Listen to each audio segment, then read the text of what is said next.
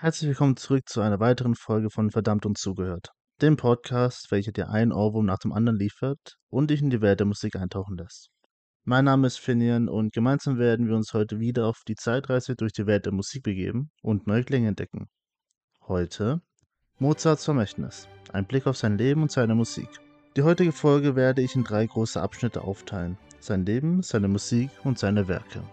Part 1 Mozarts Leben Wolfgang Amadeus Mozart wurde am 27. Januar 1756 in Salzburg geboren. Getauft wurde er jedoch nur einen Tag später auf den Namen Johannes Chrysostomus Wolfgangus Theophilus und so auch ins Taufbuch eingetragen. Seine Rufnamen waren Wolferl, Wolfgang oder Woferl.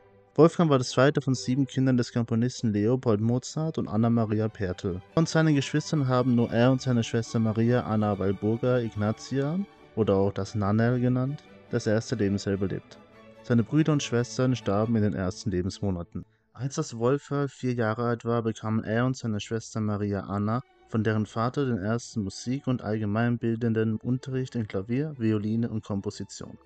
Schnell traten Mozarts Begabung mit der Violine und dem Klavier hervor, so dass er bereits im Jahr 1762, im Alter von sechs Jahren, seinen ersten Auftritt hatte.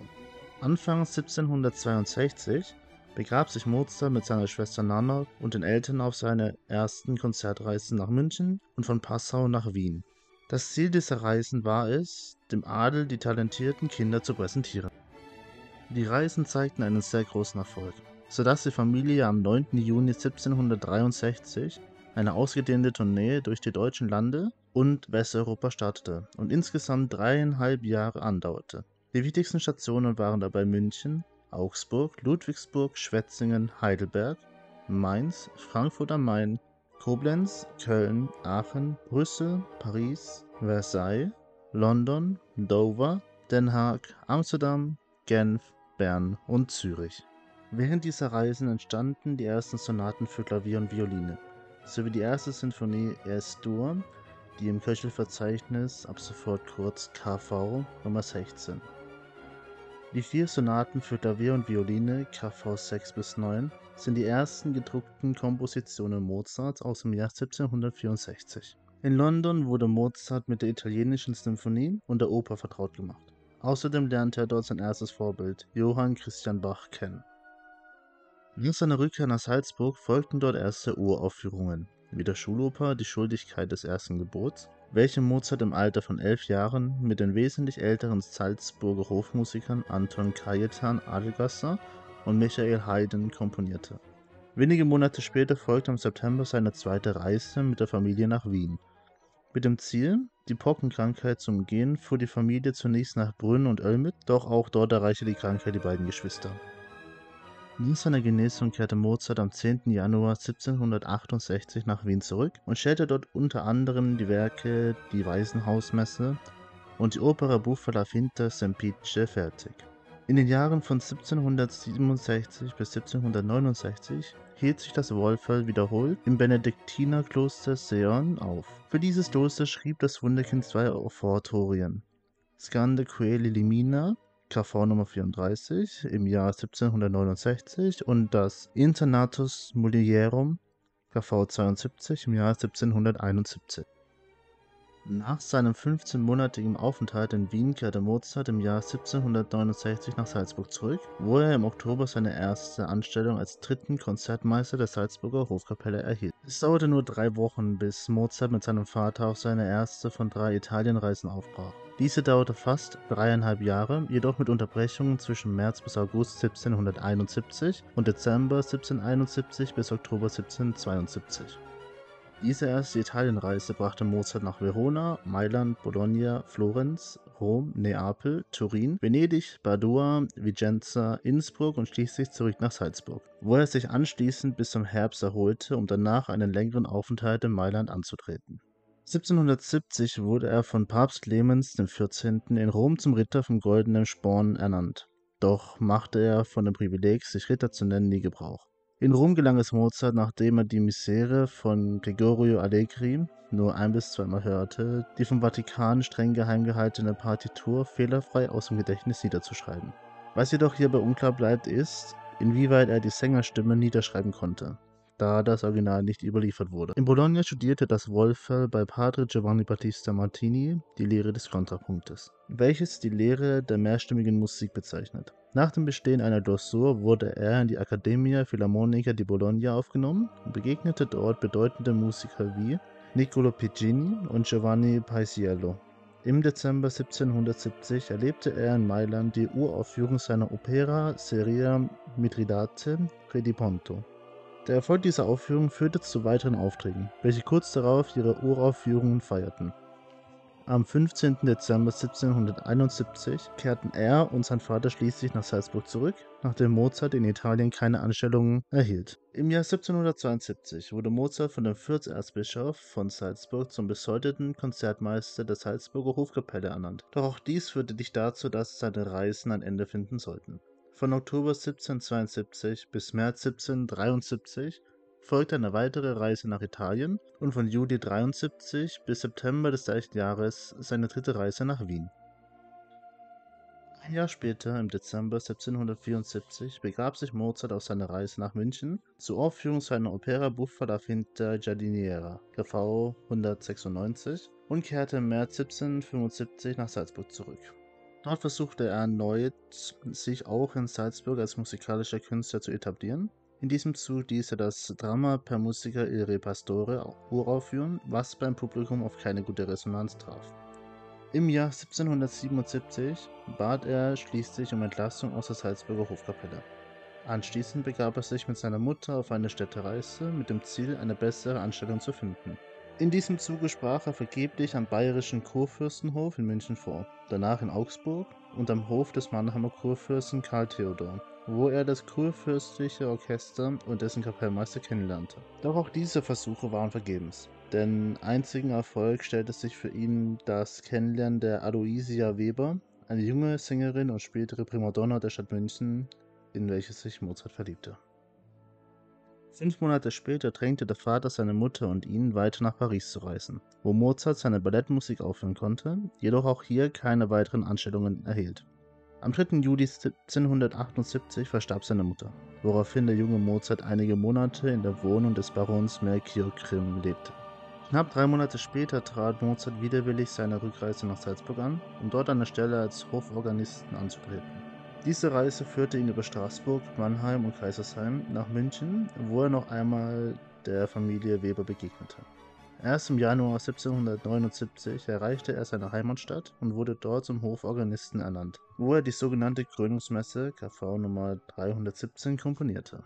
Diese erneute Anstellung in Salzburg hielt lediglich 20 Monate. Das Verhältnis zu dem Erzbischof blieb sehr angespannt, da dieser Mozart untersagte, an Konzerten in Wien mitzuwirken. Im November 1780 nahm Mozart bei seiner Reise nach München an der sehr erfolgreichen Uraufführung seiner Opera-Serie Idomeneo KV Nummer 366 teil. Anschließend nahm er im Auftrag des Erzbischofs an den Akademien der Salzburger Hofmusiker teil. Nach zwei heftigen Auseinandersetzungen mit dem Erzbischof kündigte Mozart seinen dortigen Dienst und ließ sich in Wien nieder. Dort verdiente er in den kommenden Jahren durch Konzerte in privaten und öffentlichen Akademien seinen Lebensunterhalt. Der nun befreite Mozart schuf nun seine großen Opern und eine Vielzahl von Klavierkonzerten, die er meist selbst spielte. Im Juli 1782 wurde das von Kaiser Joseph II. in Auftrag gegebene Singspiel Die Entführung aus dem Serail in Wien uraufgeführt. Es folgten Jahre, in denen Mozarts Leben mit Kompositionen und Aufführungen gefüllt und seine finanzielle Situation sehr gut war. Am 30. September 1791 fand in Emanuel Schikaneders Theater im Freihaus auf der Wieden die Uraufführung der großen Oper Die Zauberflöte, KV Nummer 620, statt.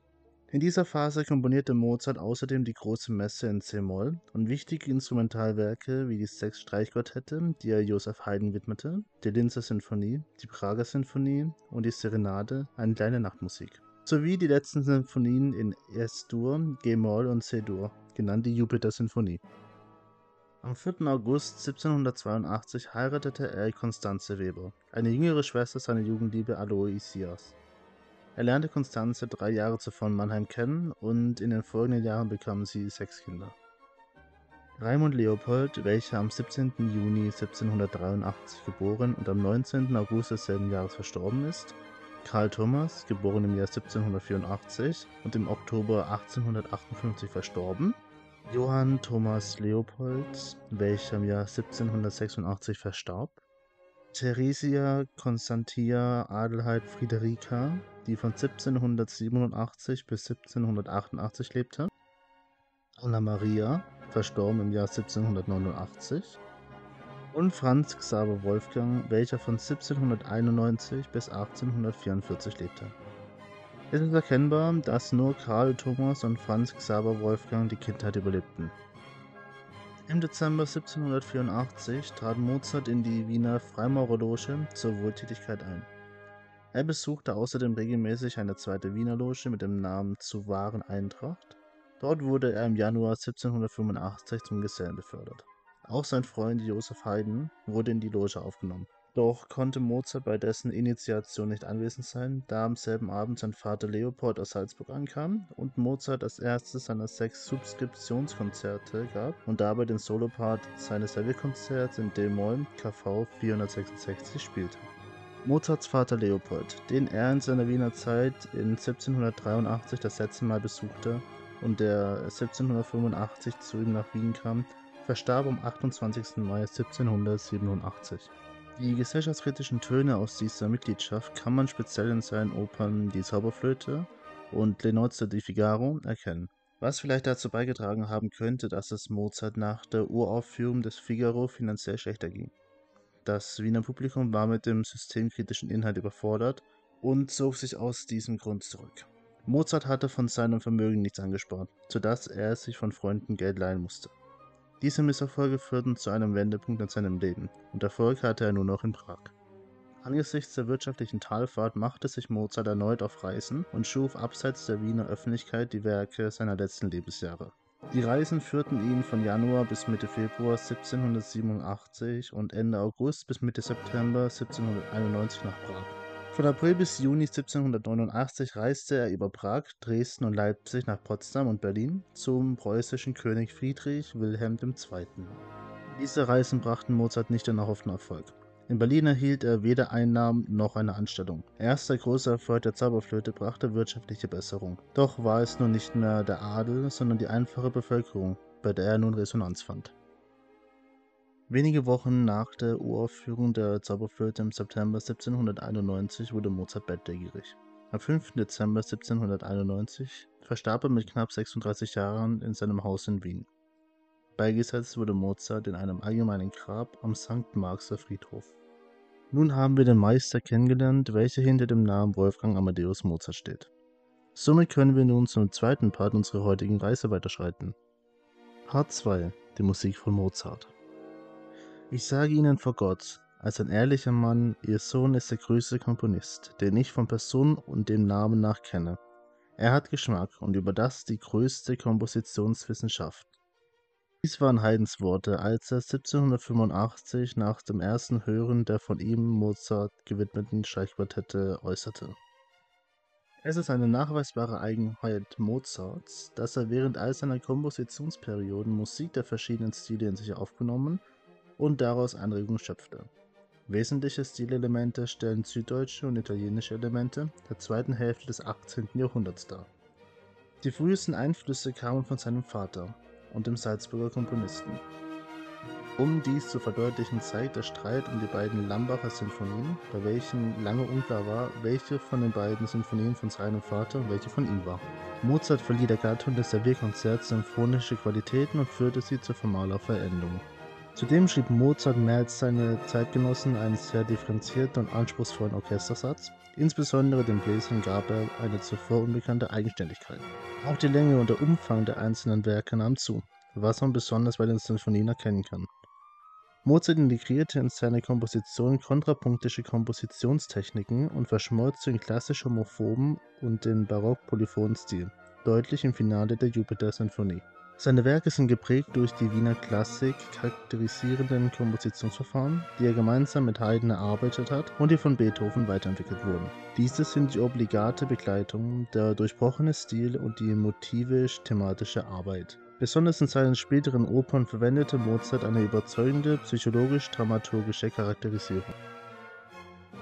Da wir nun auch die Musik von Mozart kennengelernt haben, möchte ich im letzten Part der Folge noch auf einige Werke von ihm eingehen.